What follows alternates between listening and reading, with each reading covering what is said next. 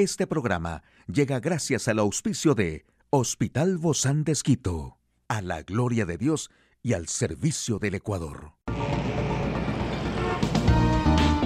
Ciudad Médica, un espacio para tu salud. Hola, ¿qué tal? Qué gusto poder acompañarte. Yo soy Ofelia Díaz de Simbaña en este mundo tan apasionante de la salud. Bueno, las propiedades del aceite de coco para la salud realmente son muchísimas, especialmente usadas para los productos de belleza, principalmente para la piel o el cabello, debido a la cantidad de vitamina E que contienen. Además, también sirve como antioxidante que previene el envejecimiento prematuro de la piel. El aceite de coco también ayuda a la sequedad del cabello, ya que le aporta un efecto reparador y revitalizante que protege y nutre el cabello en profundidad.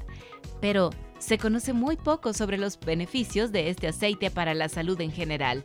Es decir, el aceite de coco no se trata de las grasas saturadas nocivas que se encuentran en el queso o en la carne, sino que las del coco contienen triglicéridos de cadena media, altamente beneficiosos para la salud. Por ejemplo, el aceite de coco es usado en pacientes con Alzheimer debido al efecto positivo dentro del funcionamiento cerebral. Por otro lado, también el aceite de coco contiene un poder antibiótico y antifúngico, que es el responsable del poder protector de la leche materna ya que tiene un 50% de ácido láurico. Debido a que contienen grandes cantidades medicinales de estos aceites de coco, sirven para matar hongos, infecciones y bacterias en el organismo. Además funciona como reductor de grasa abdominal el detalle de la información más actual en el campo de la salud. ¿Tienes novia? Porque nunca debemos hacerle esta pregunta a un niño. Beijing reabre restaurantes tras baja en casos de COVID-19 y descubren un nuevo coronavirus en roedores en Suecia que podría estar circulando ampliamente entre estos animales. Bueno, mire, preguntar a los niños si tienen novio o novia puede influir en la manera en que se relacionan con sus amigos. Con esas preguntas les transmitimos la idea de que los niños y las niñas no pueden tener una relación de amistad, sino que al jugar con iguales del otro género la relación pasa a ser algo más. Fomentamos así que se relacionen solo con los de su mismo género, marcando diferencias entre ambos. Cuando planteamos a los niños qué chico le gusta o quién es su novia, normalizamos que a su edad pueden tener un amigo o amiga íntima como tienen los adultos, fomentando la hipersexualización infantil. Precipitamos conductas que no son propias de la infancia, aprobándolas con nuestros comentarios, aunque no sea nuestra intención. Promovemos que los niños lleven a cabo conductas que son propias de los adultos y que asuman roles que no se corresponden con su etapa evolutiva. En conclusión, los adultos debemos fomentar las relaciones de amistad entre los niños, ya que el apoyo social se ha identificado como uno de los factores protectores más potentes para el bienestar psicológico. Los comensales regresaron a los restaurantes en la mayor parte de la ciudad china de Beijing por primera vez en más de un mes, mientras las autoridades seguían suavizando las restricciones asociadas a la pandemia, tras prácticamente erradicar un pequeño brote de coronavirus bajo la estricta política china de cero COVID. Museos, cines y gimnasios podían operar al 75% de su aforo y los repartidores podían entregar de nuevo sus paquetes en las puertas de los clientes, en lugar de dejarlos en los portales de los edificios de apartamentos. Grupo de investigadores ha encontrado un nuevo coronavirus entre roedores comunes en Suecia y Europa denominado virus Grimso, del que indican que podría estar circulando ampliamente entre este grupo de animales, al que recomiendan seguir vigilando para prevenir futuros brotes. El hallazgo proviene del trabajo de científicos del Centro de Ciencias de la Zoonosis de la Universidad de Uppsala, en Suecia, quienes han examinado 266 topillos rojos capturados en los alrededores de Grimso al sur del país, a unos 200 kilómetros de Estocolmo. La investigación, con el objetivo de aumentar conocimientos y métodos para limitar los brotes de virus importantes y propagación de infecciones de animales a humanos, los ha llevado a identificar este nuevo coronavirus perteneciente a la familia de los beta coronavirus. Hoy en Médico Directo hablaremos del vacío de transición y por qué debemos evitarlo a toda costa en nuestras relaciones sentimentales. ¿Quiere saber usted más de este tema? Lo invito a que nos acompañe.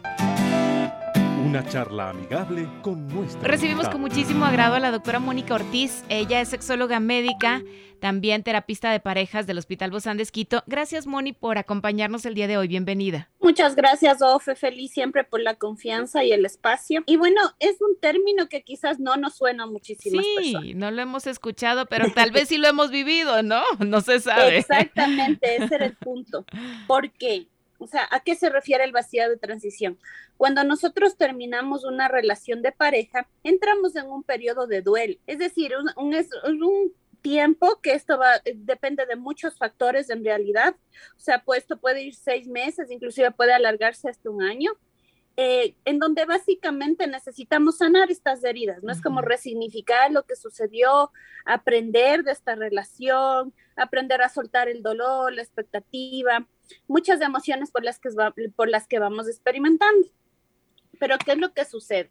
Hay algunas personas continúan con la esperanza quizás de volver y no terminan muy bien esta relación. Entonces entran, eh, y por eso se llama vacío de transición, ¿no? En un estado emocional donde de alguna forma tratan de llenarlo con otra persona. Y a veces esto es cíclico. Uno mira, evalúa, por ejemplo, a lo largo de la, de la historia personal que constantemente ha terminado una relación, digamos, estuve con una persona de un año, pero no tuve absolutamente nada de tiempo porque ya entré en otra relación y así sucesivamente. Entonces no se ha dado el tiempo de sanar, de cerrar bien esta relación, porque como dije, todavía queda la esperanza de volver. Ahora, ¿tener la esperanza de volver es malo? O sea, no nos ayuda. Aún cuando regresáramos con esa persona, tendríamos que pasar esa, esa etapa de duelo que tú mencionabas al inicio. Exacto, todo depende mucho, Ofe, de cómo terminó la relación. Porque para que haya una relación de pareja se necesita mutualidad.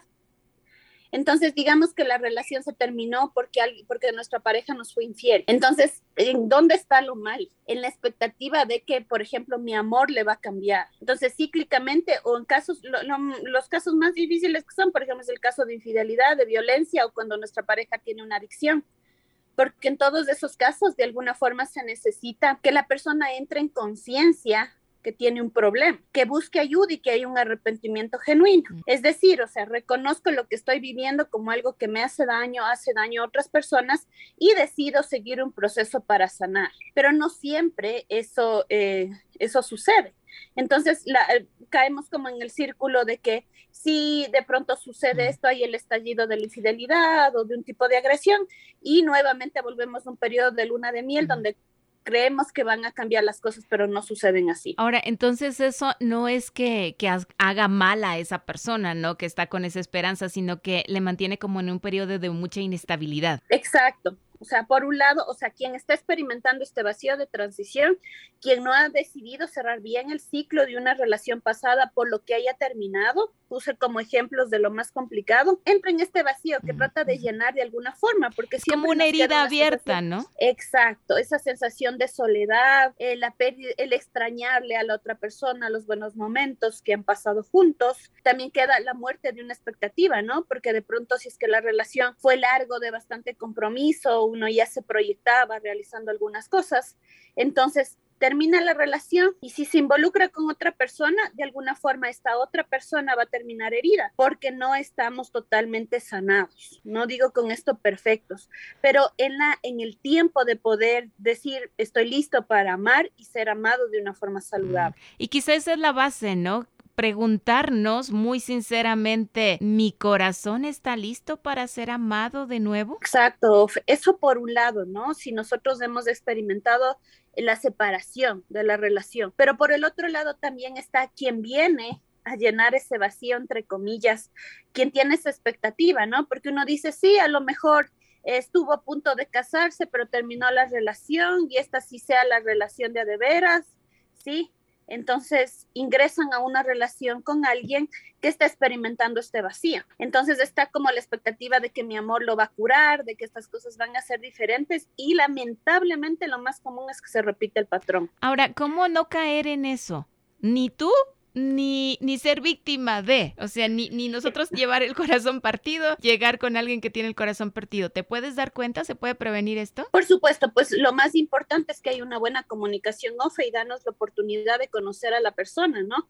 Está bien que nosotros, quizás no con tanto detalle, pero sepamos, o sea, en qué estado emocional está porque no digo con tanto detalle, detalle de la relación pasada, ¿ya? ¿Quién es, dónde está y demás? Porque a veces eso puede llegar, llenar de muchos pensamientos a nosotros, pero sí saber hace cuánto tiempo terminó la relación, cómo quedaron las cosas, por ejemplo, eh, a veces es muy saludable hacer un contacto cero, ¿no?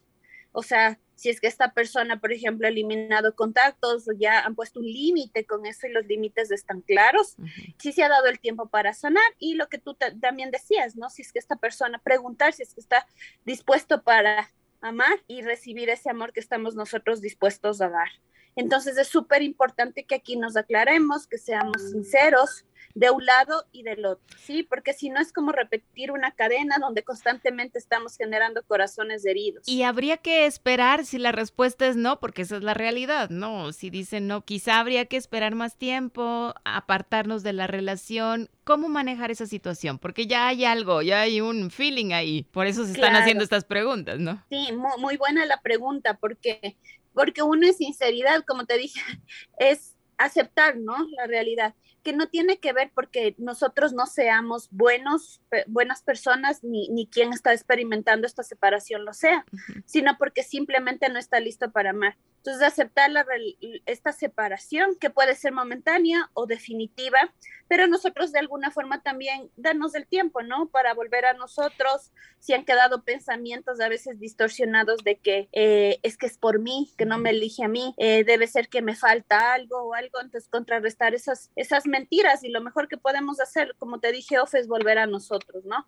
Aceptar la realidad y saber que no todos estamos en el momento listo para amar de una forma saludable. Quizá el continuar siendo amigos no sea lo más prudente, ¿verdad? Porque siempre te genera como esa esperanza. Exacto, porque muchas de las veces empiezan justamente estos problemas porque empezamos siendo, entre comillas, del paño de lágrimas. Entonces esta persona está desahogándose de todo lo que vivieron y uno atrás con la expectativa de que regrese la mirada a ver. Entonces no es algo saludable, como dije, porque esta persona no ha dejado en claro, no ha cerrado ese ciclo, que es tan importante para que inicie una nueva relación. Entonces, como dije nuevamente, no tiene que ver con el tipo de personas que seamos, ¿sí? Mutuamente, sino que simplemente pasamos por ciertas fases en las que es necesario volver a nosotros y volver a sanar. Y muchas veces es muy difícil eso de volver a sanar o el volver a nosotros. ¿Cómo se consigue, Moni, para realmente estar libres, estar sin heridas, ya haber cicatrizado y tener ya la libertad de que la herida no está abierta? Muchas de las veces, Ofe, hay personas que obviamente por, por ciertas circunstancias van a necesitar de pronto un apoyo, ¿no es cierto?, de un terapeuta, de ser escuchado, porque esta relación, cuando uno termina una relación, a veces cuando ha sido bastante adictiva, bastante codependiente, inclusive da tal cual como en las adicciones, un síndrome de abstinencia. Entonces la gente tiene la necesidad de escribir, de llamar, porque es como una droga a la que queremos volver para calmar esta sensación. Entonces, excelente la pregunta que hiciste, porque de alguna forma uno tiene que aprender a validar lo que está sintiendo, la emoción que está experimentando, porque a veces mm, yo lo miro esto en consulta, ¿no? O sea, los pacientes dicen, es que es tanto el dolor que tengo que siento que no puedo soportar. Entonces, justamente eso hace el que, quieran evadir el dolor y busquen otra persona o buscan a la misma persona con la que estaban recibiendo rechazo, recibiendo una aparente nueva oportunidad y cayendo en ese ciclo o buscan escapes, ¿sí? Inclusive puede ser aquí alcohol, drogas, otras conductas. Entonces, lo primero que hay que hacer es validar lo que nosotros estamos sintiendo, que es necesario extrañar, pero es algo, es una emoción que viene a cumplir un rol, que viene a clarificar nuestros pensamientos y por supuesto nos dará una nueva perspectiva de nosotros y de las relaciones. Muchísimas gracias querida Mónica Ortiz, nuestra sexóloga médica del Hospital Bozán de Esquito, también terapista de parejas y a usted, amigo y amiga, gracias por acompañarnos. Hasta una próxima entrega. A seguirnos cuidando, por favor. Puedes escuchar de nuevo este programa en radio hcjb.org. Este programa llegó a usted gracias al gentil auspicio de Hospital Bozán de a la gloria de Dios y al servicio del Ecuador.